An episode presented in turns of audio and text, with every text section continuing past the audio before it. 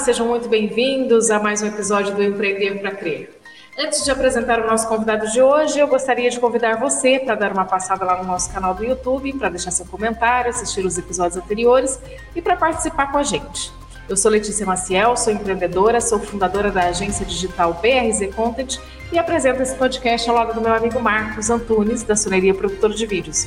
Oi, Marcos, tudo bem? Oi, Letícia, tudo bem? Olá, ouvintes do Empreender para Crer, espero que esteja tudo bem com vocês também. Felipe, nós sabemos que seu tempo é curto, né, que você vem desempenhando muitos papéis aí no marketing, mas já fica o nosso muito obrigado por ter aceitado a participação aqui no podcast. Obrigado, obrigado pelo convite, obrigado Letícia, obrigado Marcos. É, é um prazer aí compartilhar um pouco com vocês. Ô Felipe, eu conheci você pelas redes sociais, é, acompanho o seu trabalho e não sei se você é sócio da Distrito, se você é dono da Distrito, mas eu sei que você, de qualquer forma, veste muita camisa, porque eu conheci essa empresa através de você. Então, eu gostaria, eu tenho muita curiosidade de saber sobre isso, eu gostaria que você começasse falando um pouco, a gente vai conversar aqui ainda muito sobre inovação, sobre seu livro, sobre growth marketing, que é a sua especialidade. Uhum. Mas eu gostaria, por curiosidade, que você começasse contando um pouco para a gente da história da Distrito. O que, que é a Distrito? Qual, como é que essa empresa surgiu? Legal, é uma boa pergunta já de cara. É, o Distrito, uh, Distrito é uma plataforma de inovação que a gente conecta grandes empresas com startups e também a gente tem um lado, né, que ajuda as startups a crescerem, né, que tem o programa Distrito for Startups, que as startups pagam uma, uma mensalidade bem barata, um valor bem barato, que ela consegue auxílio para crescimento. Então, o que é esse crescimento? A gente entendeu um pouco das dores das startups, como, por exemplo, é, criar um pitch deck, como ela buscar investimento, como ela contratar grandes talentos e também validar o, o MVP dela com grandes empresas. Né? Então, a gente faz essa ponte, dá elas crescer. Então tem um lado de startups e tem um lado de corporate, né? Que nosso perfil ideal de cliente, né? Nosso perfil ideal de cliente são as grandes empresas que querem transformar digitalmente, que querem trabalhar nessa parte de transformação digital.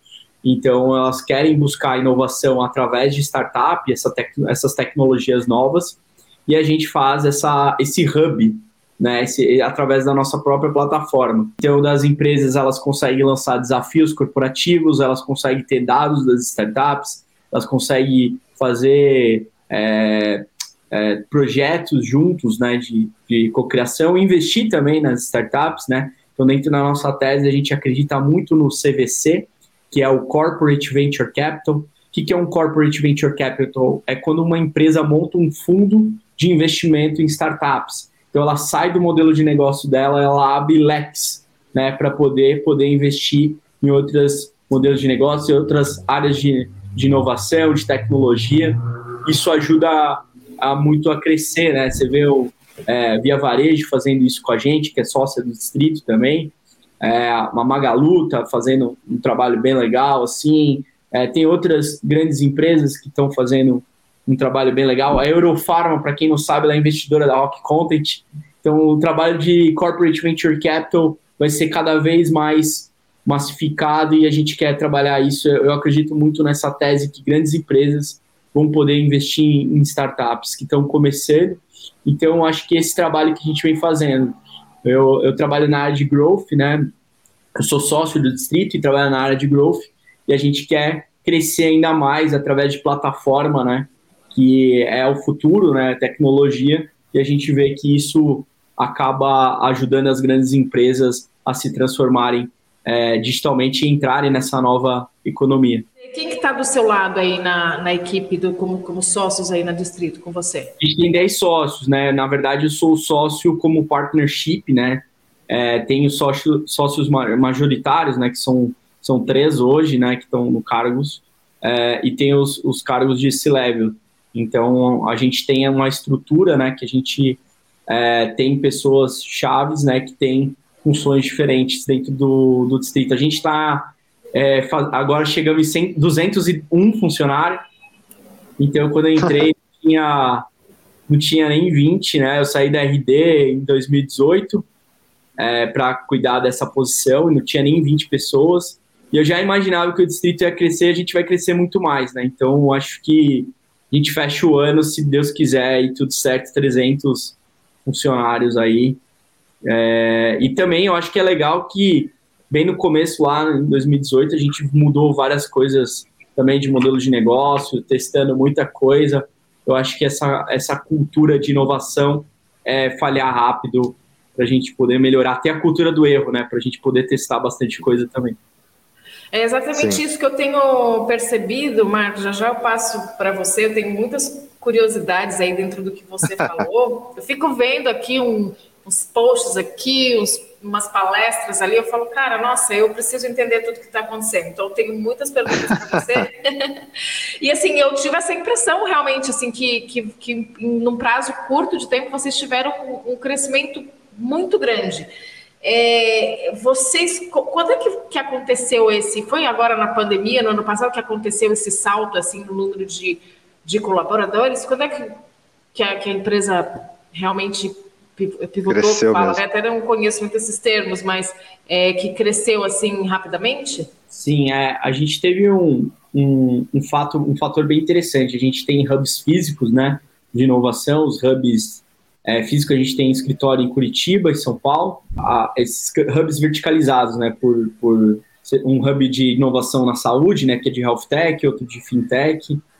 É, e aí, o que aconteceu? Esses hubs foram fechados e já tinha um projeto na gaveta que a gente queria digitalizar, né, transformar isso uma plataforma, ser digital. E aí veio a pandemia, a gente já falou, ah, agora é virar a chave e a gente tem um, um, um, um, mercado muito maior, né? Não só ficar em São Paulo e, e, e, Curitiba, né? Mas atingir mesmo o Brasil e o mundo, né? Que eu acho que aumenta as nossas possibilidades. Então, durante a pandemia, a gente testou algumas coisas assim para poder crescer. Hoje a gente tem mais de 600 startups no nosso programa. Caramba. E a gente está crescendo mais, né? Tem, a gente faz agora, vai, a gente fez a, a, a parte do do licenciamento do Techstars, né, que é, quem não sabe, é o Startup Weekend. Todo o Startup Weekends vai ser por by a, a Techstars e Distrito, né, então essa parte a gente vai fazer essa operação Brasil. Mas tem um fator que ajudou muito mais o crescimento do Distrito, que foi a Via Varejo ser sócia nossa, né, ela comprou 16,7% do Distrito é, em novembro do ano passado, que aí ajudou a gente a acelerar e aí é, poder escalar mesmo de verdade a, a operação. Então a gente está agora é, bem, bem forte aí para crescer nesse, nesse modelo. Como que foi a contribuição da Distrito para a inovação dessas, dessas grandes marcas do varejo? O que, que vocês fazem é, para essas empresas que conseguem é, levar a inovação, enfim, melhorar essas empresas, tornar essas empresas mais modernas? É, o grande fator é a, a eles acabam tendo é, um modelo de negócio e a gente acaba trazendo novos, novos modelos que são fora do core que a empresa atua, né? Então, um dos casos que eu gosto muito de falar é a, a, a Estônia. A Estônia é um meio de pagamentos, todo mundo já foi num restaurante e viu aquelas maquininhas verdes. E e eles fizeram um modelo de, de inovação bem legal, que é criar um ecossistema através do cliente. Né? Então, eles compraram a MLabs, eles compraram a MLabs, que você conhece, né, do Rafael Kiso, a, a Vita, que é um, é um plano de saúde né, para startups, é uma health tech, a Delivery Much, que é do, de food service, e a MLabs né, é uma Martech, né, como eu acabei de comentar. Então, fora do, do, do core de atuação da empresa. Eles saíram do core, que é o modelo de negócio de meio de pagamento, e eles focaram muito mais no cliente, de criar esse ecossistema. Então, isso é um caso muito legal de falar, porque a Apple mesmo é, trabalha nesse sentido, a Apple querendo criar cartão de crédito, querendo criar mais soluções que possam ajudar o cliente. É, então, acho que essas grandes empresas têm que pensar muito mais é, no cliente do que qualquer outra coisa. Né? Você vê a iFood inovando, comprando startups, é, trazendo tecnologia. E eu acho que essas grandes empresas vão parar a pensar e vão falar assim, cara, eu não vou conseguir crescer. É, é, em vez de eu tentar copiar meu concorrente, por que, que eu não crio meu, um novo mercado? Por que, que não atuo em um novo modelo de negócio que eu acabo tendo outros ganhos de receita? Né? A própria Amazon, quando adquiriu a Whole Foods, né, totalmente fora do modelo de, de negócio da Amazon, mas numa forma de poder ajudar e complementar as estratégias de serviços. Né? Então, acho que isso é, é você pensar em, em novas maneiras de você agregar os seus clientes. Né? Então, acho que inovação é você trabalhar essa parte. Vai sair um pouco do core, vai, vai trabalhar com, com, com outro tipo de definição, mas o mais importante é você saber o problema que você tem hoje. Se você sabe, se você gastar mais tempo no problema que você tem hoje e como você é, manter o seu cliente no centro, né, fazer o lock-in, isso vai ajudar muito na, na de você encontrar essa parte de, de definição para inovação. Vocês fazem reuniões? Como é que isso funciona é, o, o, processo a gente trabalha, de, de, depende do problema. Assim, a gente, na verdade, tem a plataforma, a própria empresa pode definir o, o problema e trazer esses desafios para dentro de casa e trabalhar uma cultura de inovação. É, vai depender muito do estágio e a maturidade que a empresa está. Tá? Esse é um, é um grande fator. O segundo, se a empresa precisa de uma área de serviço que pre precisa implementar essa parte, a gente também ajuda uma camada de serviço, que aí é fazer operação, a ligação, um, um programa de aceleração, ou conectar com o hub. Então, essa é a parte que, que traz né, o, o, a empresa e a, o que o distrito pode ajudar é, em cima. Né? Então, de fato, o que a gente traz, além da, da, dessa parte de plataforma, é ajudar realmente nesse processo de inovação. Quero montar um fundo de investimento para as startups. Como fazer isso? A gente já tem todo esse processo. Então, a gente faz o, o que a gente chama de CVC, né, que é o Corporate Venture Capital. Felipe, é, eu vi que você tem uma formação bem variada, atua em diversas áreas. Eu gostaria que você contasse para o nosso público é, qual é a sua formação. Até aproveitar e te perguntar se você tem alguma técnica para estudar, ou se você tem ou teve alguma mentoria também. Que profissão que é a sua, afinal, né? Porque o cara faz mil coisas, né? tipo, ele mesmo é inovação em pessoas. Assim. Nem eu sei mais o que eu faço. Né? Faço tanta coisa, eu acho que é difícil falar hoje o que eu faço, né? Mas eu acho que eu, eu terminei a faculdade em 2004, né? Eu terminei, eu me formei em web design já. Eu fui a primeira turma em web design. Eu fiz, eu já, eu já fazia código de HTML em em, em 2000, né? 2000 já fazia os trabalhos de escola em HTML. Então. Não. Legal. É, eu, Atrasado. Isso era no ano 2000, né? Porque quando eu pegava os códigos lá para resolver, né? Porque eu achava muito tudo lindo, né?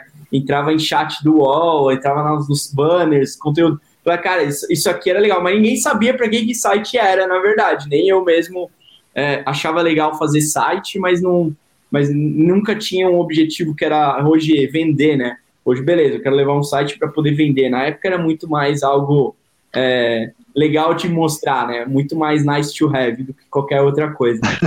Mas eu sempre fui do digital, eu trabalho, sei lá, é, mais de quase 18 anos aí com, com isso. E acho que eu fiz vários tour of duties de carreira, né? Mudei várias vezes de coisas dentro do digital mesmo, já fui, comecei fazendo código, depois é, trabalhei com planejamento, com, com mídia paga, com, com ads, até cair para growth, que é o que eu faço hoje. Se eu for, for falar, eu faço crescimento. Eu sou, eu trabalho com testes. É, é praticamente eu sou um, um cara que cuido de um laboratório de testes de marketing digital a gente fica fazendo teste, né? Então, para aumentar a conversão, para aumentar a retenção dos clientes, e a gente roda testes. E pegando o, o que eu fiz na RD, né, antes de trabalhar, a RD para mim foi uma escola, né? Para mim, a maior formação para mim foi a RD, a, a empresa que eu trabalhei, tive um alto crescimento lá, a empresa foi ótimo, assim, o crescimento que tive dentro do, da empresa e aprendi o que, que é o que eu estou fazendo hoje é o que a, gente vem baseado em testes, né? Então a gente fazia na RD testes, eu dava teste para aumentar a taxa de conversão, para aumentar a retenção dos clientes, teste para tudo. E se você for ver, não é nada o que a RD inventou, a gente sempre pegou de, algum, de alguém. Então a Amazon faz isso, o Netflix faz isso. É, essas empresas de alto crescimento trabalham baseadas em testes. Mas, ô Felipe, vou aproveitar esse gancho que você está falando do Growth Marketing para a gente trazer é, esse conhecimento seu também para compartilhar esse conteúdo seu com, com o público, que é exatamente a definição de Growth Marketing. Legal, legal. É, não é só para Growth Marketing, tá? Eu acho que Growth é fora do... Eu acho que muita gente acha que Growth é o marketing gourmet, né? Mas não, na verdade, é mais uma, uma visão diferente, né? Eu trabalho muito com testes e, e como a gente tem uma plataforma, um produto, a gente tem que tornar essa plataforma o pro, próprio produto se vender. Né? Então, acho que o conceito do que a gente faz hoje é testar. É, como eu tenho o, o é, produtos para startups, para vendas dos nossos estudos, para trabalhar com corporações, a gente trabalha em, baseado em testes dentro de cada, de cada tipo de cliente. Então, cada cliente a gente tem que meio que fazer um laboratório de experimentos, criar hipóteses e fazer testes e rodar numa cadência para manter é, a, a, o time, né? E também e o time sempre com esse ritual e também que a gente consiga é, drivar esse crescimento. O que, que, é, que, que é drivar, né? Como que a gente vê esse direcionamento a crescer? A gente entender que quanto mais testes a gente faz, mais a gente aprende a, a desenvolver esse crescimento.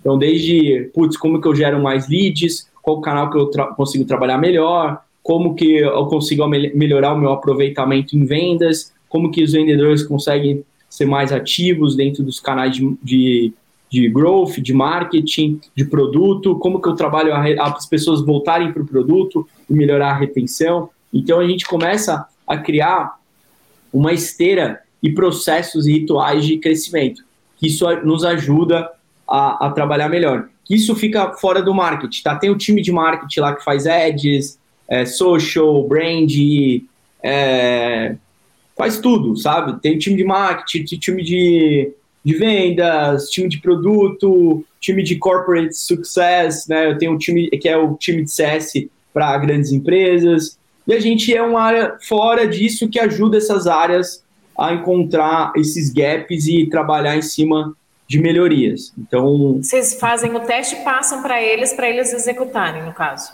É, não, na verdade até o time mesmo executa, se é da nossa nossa visão, mas se não é, a gente fica responsável pelo teste. De certa forma, a gente fica responsável pelo teste, a gente não deixa no colo de outras pessoas, porque é, é nossa responsabilidade colocar os testes para rodar. Então, basicamente, ah, eu quero fazer um teste com anúncios. É, a gente modela uma hipótese e coloca a pessoa de anúncios, mas orienta como deve ser feito e, e fica no, no, até o final, sabe? O processo é a parte mais importante de growth, né? Então, criar um processo que gera é, vários aprendizados em cima dele. Quando você fala de fazer testes com, com dinheiro de uma empresa aqui, por exemplo, uma empresa tradicional, que é uma empresa que tem 15, 30, até 40 anos de mercado, o dono da empresa, os diretores da, empresa, da, da empresa eles, eles têm medo de ficar fazendo testes e perder dinheiro. Então, o que eu, eu, eu não sei se é possível, daí eu queria que você dissesse isso para gente. Dá para a gente usar essa mentalidade das startups dentro dessas empresas mais conservadoras, que já têm uma cultura instalada, um processo instalado, para que essas empresas se tornem mais tecnológicas? Dá para a gente usar essa mentalidade de startup em empresas mais antigas? Dá sim, eu acho que vai, vai viver um momento, Letícia, que é, as empresas não vão ter como escapar.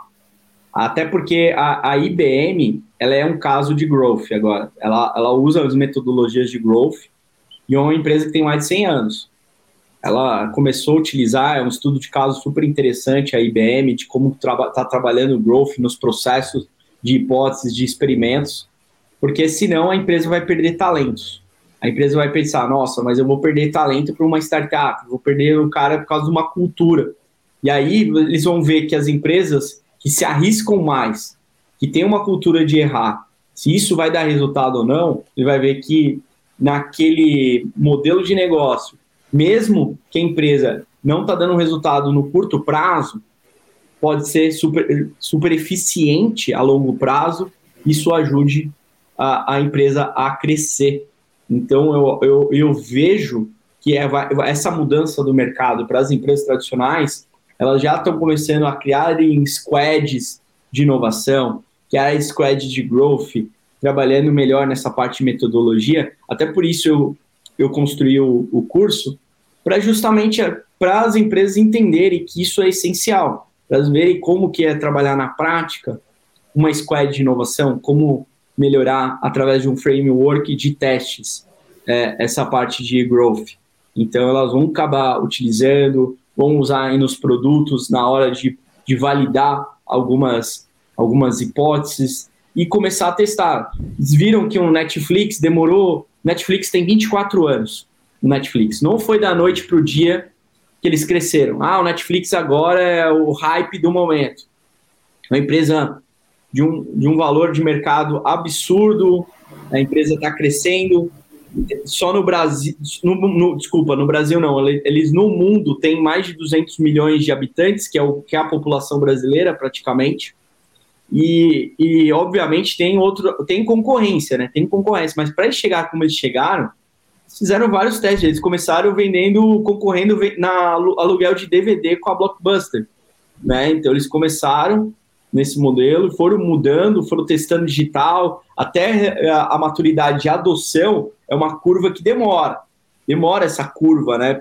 As pessoas digitalmente, o streaming, a internet não era tão rápida, mas a visão deles de futuro já foi, foi ótima e, e de testes, né? Então, esperar 24 anos para uma empresa dar certo é muito risco e é muito teste, é muita coisa, é muita coisa para construir de marca em cima disso, né? Então, até aquele livro do, do Hash, né, o, o, fundador, né, a regra é não ter regras, né, de, dele é muito, é muito bom que ele comenta, né, muito sobre isso, né, que a, a cultura foi o fator essencial para o Netflix estar onde ele está hoje, né, então é essa mudança, então acho que isso trouxe um dos diferenciais, é uma das empresas que mais paga no Vale do Silício, Netflix, inclusive, então é uma das empresas que paga mais que o Facebook e a Apple, né, praticamente, então, são empresas de super valor de mercado e eu acho que essas grandes vão entender que realmente a gente precisa ter uma cultura de growth. Já começando pela IBM, uma empresa de mais de 100 anos.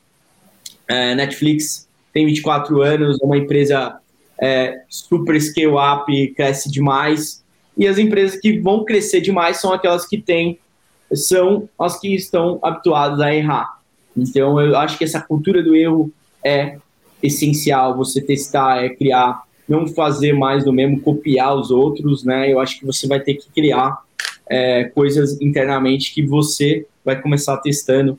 Isso vai ajudar a, a própria a cultura e desenvolvimento aí para o mercado. Você falou até no começo da, do bate-papo aqui, a Distrita fechou uma parceria com a aceleradora americana Techstars, né? Uhum. Correto? Eu vi que ela é conhecida no Brasil por fazer os eventos da Startup Weekends, né? Que você comentou também no, no começo do bate-papo. Eu vi que a Distrita ela vai ficar responsável, né, por toda a organização né, dos programas da Techstars aqui no Brasil. Como que foi esse processo para chegar nessa parceria entre vocês? Eu vi que já você já tinha esse contato, acho que desde 2014, né? Começou um um relacionamento até a Distrito e a Techstars. E também eu queria saber qual que é o impacto dessa parceria nos próximos anos. Legal. Eu acho que essa parte é muito mais estratégica para a gente fomentar o mercado e aumentar o número de startups. E também para as empresas que querem fazer o seu próprio Startup Weekend. Então, além dos Startup Weekends que existem né, para colaborar com, com hubs de universidades, de estudantes, é, de pessoas livres, né, fazer também com empresas que entrem nessa área de inovação, né, que consiga fazer eventos para inovar e trazer mais soluções, mais ideias inovadoras que a gente consiga fazer esse, esse, esse exercício, né, que a gente consiga trabalhar melhor é, dentro desses projetos. Então, nada mais é do que aumentar o número de startups, aumentar o número de empreendedores é, e pessoas que querem é, melhorar e, e, essas ideias de inovação, empreendedorismo e tecnologia. Então, acho que isso é um pilar é, é importante, né, para o distrito trazer a metodologia da Techstars e Startup Weekend é, para o Brasil para aumentar também, né, é, Startup Weekends é, segmentados, né, focados em problemas, em, em soluções, em nicho, ah, de soluções em sustentabilidade, Startup Week só de mulheres, de negros e etc, sabe? Criar, criar programas que a gente consiga é, trabalhar a inclusão e também diversidade, é, problemas, né? Porque problemas que, que a gente pode pegar, putz, se pegar uma, um Startup Week de, de Smart Cities, né? De trabalhar cidades inteligentes. Então, você vai ver vários problemas na cidade e você vai trazer esses problemas e vai começar a validar é, o, esse, é, é, isso aí com algumas ideias, soluções, levar esse MVP para o mercado, testar. Então, isso faz com que aumente a, a criatividade e empreendedorismo e possa é, sair novas, novas startups aí que possam é, revolucionar aí o Brasil e o mundo. Qual, qual é o perfil desses profissionais? Eu não sei se dá para a gente prever muito isso, mas pelo menos assim, o perfil do profissional que, a, que o distrito está procurando, por exemplo? Existe já um, um, perfil de habilidades, alguma coisa mais definida? Ah, legal. Isso é uma pergunta que eu acho que é muito boa, Letícia, porque eu, eu acho que não só o distrito, mas como o mercado tem dificuldade. Muita gente fala de soft skills, inteligência emocional, é, liderança, é, lidar com pessoas tal, mas está faltando gente técnica, viu? Está faltando hard skills tá faltando mesmo. Eu, particularmente, estou com uma vaga é, difícil que tive lá, consegui agora, mas de HubSpot, profissionais qualificados, sabe? De certificados que têm realmente profundidade em ferramentas. Então, acho que a pessoa que focar em ferramentas hoje, ela vai se tornar um, uma peça rara e vai poder, conseguir trabalhar em vários lugares. Acho fundamental a, a, a criar essa essa, essa parte de certificações, de trabalhar com, com dados, sabe? Orientada a dados, conhecimento, cientista de dados, pessoas que têm mais um olhar analítico, que isso vai ser uma, uma ótima oportunidade no mercado. É, acaba tendo, obviamente, você precisa ter um bom relacionamento é, interno, né? Ter, conhecer, ter o seu autoconhecimento, se desenvolver, mas está faltando profissional qualificado de verdade. Se você quiser contratar desenvolvedor, é a mesma coisa. Precisa né, essas hard skills, né, desenvolvimento, é, certificações de, de ferramentas para HubSpot, Salesforce, Ads. A gente está tá com dificuldade de, dessas pessoas do mercado boas para contratação.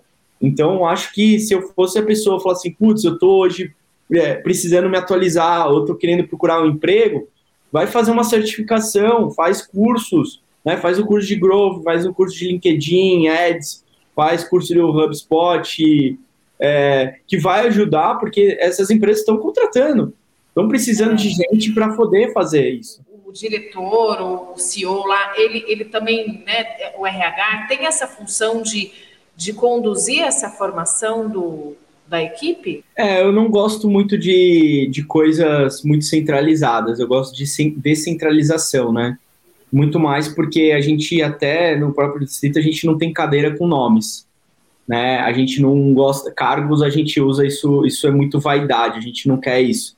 A gente não, eu não, eu não gosto de falar, ah, sou sou head growth, eu sou do growth, até porque a gente isso a gente limita a ser uma empresa muito mais horizontal, né? De deixar todo mundo ter voz e poder ajudar a construir através do, do que a empresa é, gostaria que todo mundo conduzisse, da forma que a empresa tem uma visão e todo mundo está de acordo em cima disso, que é o intraempreendedorismo, né?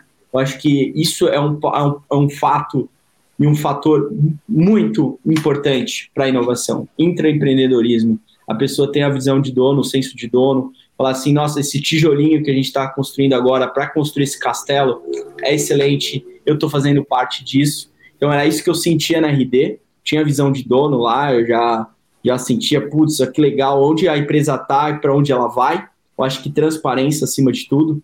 E mas não tem não tem posições é, fechadas, assim, carreiras. Muita gente vem me perguntar é, próximos passos mas eu acho muito legal a atitude de colaboradores que criaram as próprias cadeiras. Tá? Então, você criar a sua própria cadeira é o futuro. Por exemplo, a gente não tinha até, até dois meses atrás um programa de aceleração. Vamos lá, criamos e aí tem essa parte. É, não tinha uma área de RH, tinha 20 pessoas no distrito, alguém lá e foi lá e criou essa parte própria de colaboradores, né? Então... Proatividade, né? Iniciativa. Iniciativa, sabe? Eu acho que essa, essa, essa conduta vem de próprio, de intraempreendedorismo, sabe? Eu, eu, eu fui atrás do distrito também para ter a área de growth. Estava na RD e eu falei, nossa, que legal esses relatórios. Eu queria colocar esses relatórios, distribuir. Queria distribuir esses relatórios, né? Trazer esses relatórios para mais pessoas. E aí eu, eu, eu achei isso, é, é, essa oportunidade, né? Essa oportunidade veio, na verdade, eu, eu, eu cavei essa oportunidade, né? Não foi algo que é, tinha uma cadeira lá, estamos contratando growth. Não tinha na época, né? Então, eu acho é, que. É, mas isso... eu, eu, sinto que quando você. Desculpe te interromper, eu sinto, às vezes, aqui na prática, é, quando você deixa, às vezes, muito aberto, tem gente que fica muito perdido.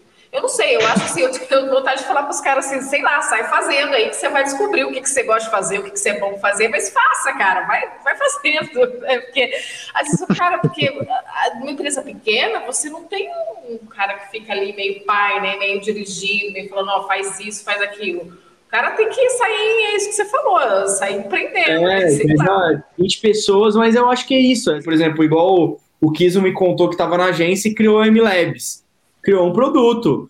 De repente cria alguém lá, a gente cria um meio de pagamento, cria um outro, ah, outro a gente vai fazer, ah, agora a gente vai fazer um serviço só para empresas da saúde, que virou um outro braço da empresa, entendeu? Mas aí é, é, é a visão de cada um, não, não tem como, tem perfil e tem perfil, entendeu? Tem pessoas que preferem ser dirigidos a isso, ah, eu gostaria de criar um plano de carreira que eu preciso isso, isso, isso, isso. Outras não, outras podem trazer, ela traz o desafio para dentro e corre atrás, cria um business case, desenvolve, é, valida isso, é, coloca para rodar e acaba e, e vai, sabe? Tipo, não tem muito é, um playbook que de certo ou errado que tem que seguir. Cada um é, tem a sua, a sua parte que você vai desenvolver entende que você pode trazer coisas para casa, que pode ser modelo de negócio, de repente até um, não precisa ser né, algo nem muito inovador, fala assim, ah, vamos criar um canal do YouTube que a gente consiga monetizar isso e dar receita para a empresa, entendeu?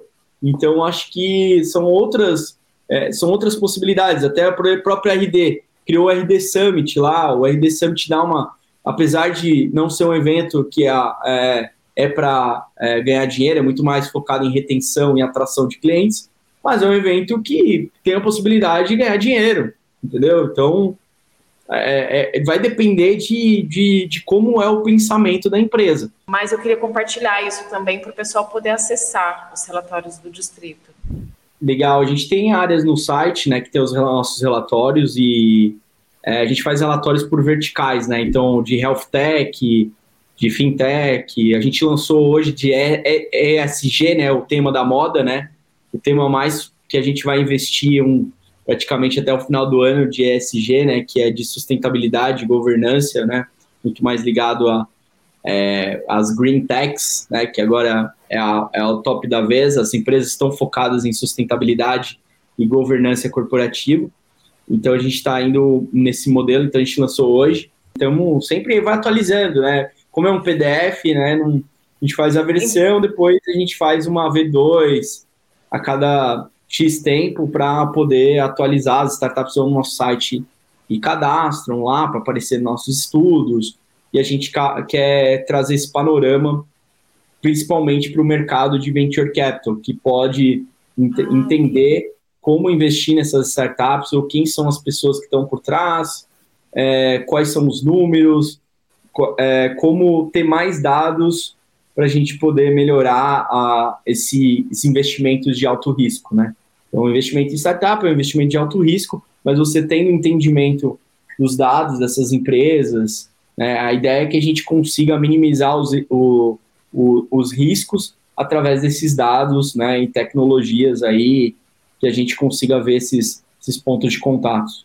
Felipe, fiz uma pesquisa quantitativa que ela fazia uma análise até 2020. Os investimentos externos em empresas brasileiras no ramo de startups teve um crescimento exponencial até começo de 2020. E o Brasil até, consequentemente, ele começou a virar um dos principais polos né, de inovação. Porém, veio a pandemia. E como você mesmo falou no começo, tiveram que mudar algumas estratégias, procedimentos. Para você, é, quando estiver passando esse momento, a gente na pós-pandemia, qual vai ser o grande impacto no, no mercado de startups? Olha, eu tenho um dado aqui que vai te surpreender. é, a gente fez o, o, balanço do primeiro trimestre, né? E é, o primeiro trimestre já bateu 70% do total investido do ano passado em startup. Então, só para você, você ver. Então, no primeiro, os primeiros três meses do ano foi quase o ano passado inteiro o investimento. Então, a gente está bem otimista nesse cenário, porque além né, de voltar essa retomada, de trazer a vacina, deixando o público é, podendo trabalhar e, e tendo mais espaço para inovação, eu acredito que vai aumentar o número de startups e, e, e investimento é, de aquisições, né, merger acquisition, né, M&As, né, dentro do, desse, desse cenário. Então, eu vejo que o cenário está super quente, né, de investimento em startups, então é, eu acredito bastante. Você vê a, a, só só esse ano, né, teve dois bi aí da, da TOTUS em cima da RD. É, então, teve outros investimentos em, em, tecnologias, principalmente no cenário de Martech, Fintech Health, que são os três setores mais quentes do mercado e que tem bastante liquidez né, para os investidores. Então, é, é a gente está bem otimista, a gente acredita bastante que, o, que, é um cenário. A Via Varejo lançou um fundo de 200 milhões, outra empresa aí, acabei de ver, eu não lembro agora, mas lançou um de 300 milhões. Então, as empresas estão dispostas a, a arriscar mais porque tem liquidez nesse mercado.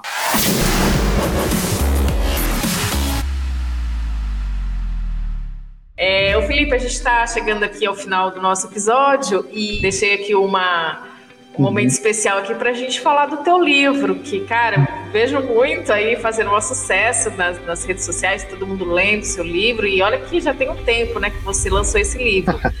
É, o que, que, é o conceito da personalização? Que acho que é o seu, você, você, tem outro livro, mas acho que esse é o seu principal livro, né?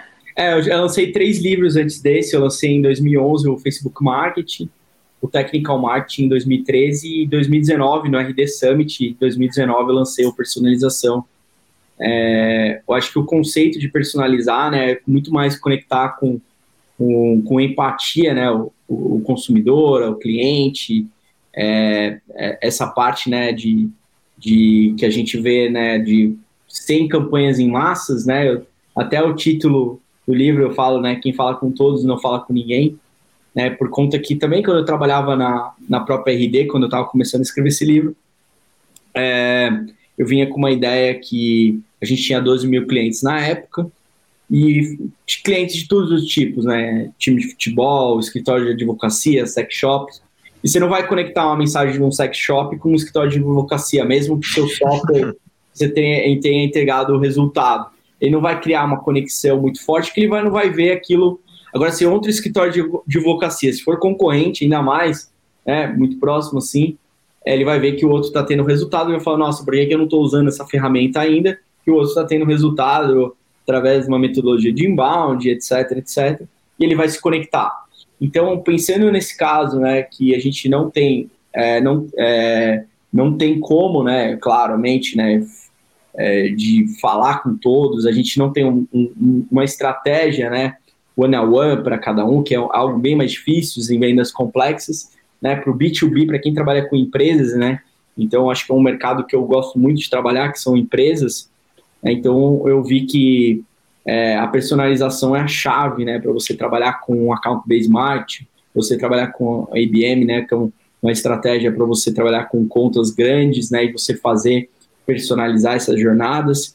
Então, eu acho que o conceito de personalizar é isso, você tem entendimento de quem está do outro lado e você fazer campanhas mais de interesses e gostos é, focadas né, é, nesse público. Então você acaba não fazendo campanhas em massa, você não vai é, trabalhar com automação, você não vai trabalhar com você não vai trabalhar com coisas que seriam genéricas, né? Você vai trabalhar muito mais em personalizar a, a jornada desse cliente. Mas isso serve para alguns tipos de, de, de, empresas ou dá para a gente usar isso um pouco dentro de todas as empresas? Assim, são para empresas que têm mais dificuldade de vender determinados produtos? Olha, eu não vejo nenhum problema é, para nenhum tipo de negócio. A Amazon sempre foi referência em personalização, é B2C. Netflix é personalizado, você entra lá, você vê as séries de acordo, ele continua trazendo séries e gostos, né? O Spotify, essas ah, empresas, plataforma é muito fácil, digamos assim, não estou falando que é fácil, mas ele tem, você tem um comportamento dentro dela, ela passa esses dados para você poder personalizar. Né? Então, acho que plataforma é uma, é uma área muito importante de, de entender o comportamento e você com, conseguir manter essa pessoa dentro da plataforma. Por exemplo, no e-commerce também é outra coisa que dá para personalizar. De acordo com o interesse de, de produtos que você viu, apresentar. Se você só busca sapatos, mostrar só sapatos. Você acaba mostrando coisas de interesse similares e você entendeu que é aquele comportamento. Por exemplo, eu sou corintiano, vai mostrar só coisa do Corinthians. Se mostrar outra coisa, vai ficar ruim, né? Porque não vai ter interesse.